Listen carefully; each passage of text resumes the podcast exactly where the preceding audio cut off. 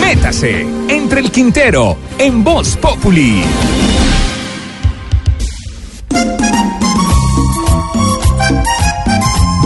Para los uribistas que creían que Colombia se iba a volver como Venezuela, se les informa que con el gobierno de Duque ya empezamos. Ernesto Macías es nuestro Nicolás Maduro. ¿Lo vamos a hacer por las buenas o por las buenas? El nuevo presidente del Senado, el señor Ernesto Macías, que es todo un HP, un honorable parlamentario, no solo le está arrebatando el rol de opositor a Petro al contradecir las novedosas ideas del presidente Duque, sino que además se está robando el show en el escenario de la comedia involuntaria.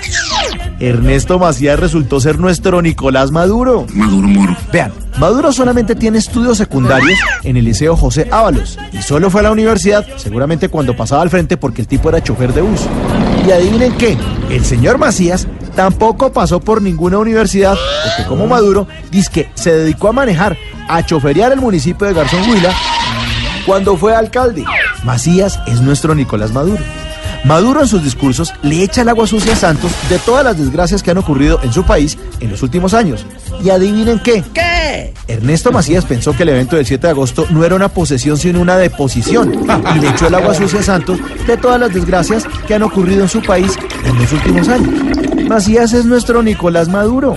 Ernesto Supre Macías publicó un trino que decía, si los perros ladran, Sancho, es señal que cabalgamos, confirmando que tampoco se leyó el Quijote porque esa frase no aparece en ninguna parte de ese libro, así como la brutalidad que alguna vez dijo Maduro.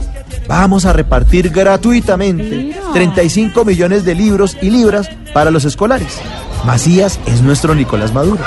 Y así como Maduro habló con el pajarito, el supersticioso presidente del honorable Senado ahora nos salió con que va a pedir una investigación a los chamanes que habrían provocado disque los vientos en la posesión de Duque. Hágame el favor. En solo una semana, este caricato se ha convertido en el asmerreír de grandes y chicos. Ahora solo falta que para que haya prosperidad le pida a Jesús que nos multiplique los panes y los penes. Los penes, perdón, los peces. Bueno, pero les prometo que ya no me vuelvo a burlar más de Ernesto Macías.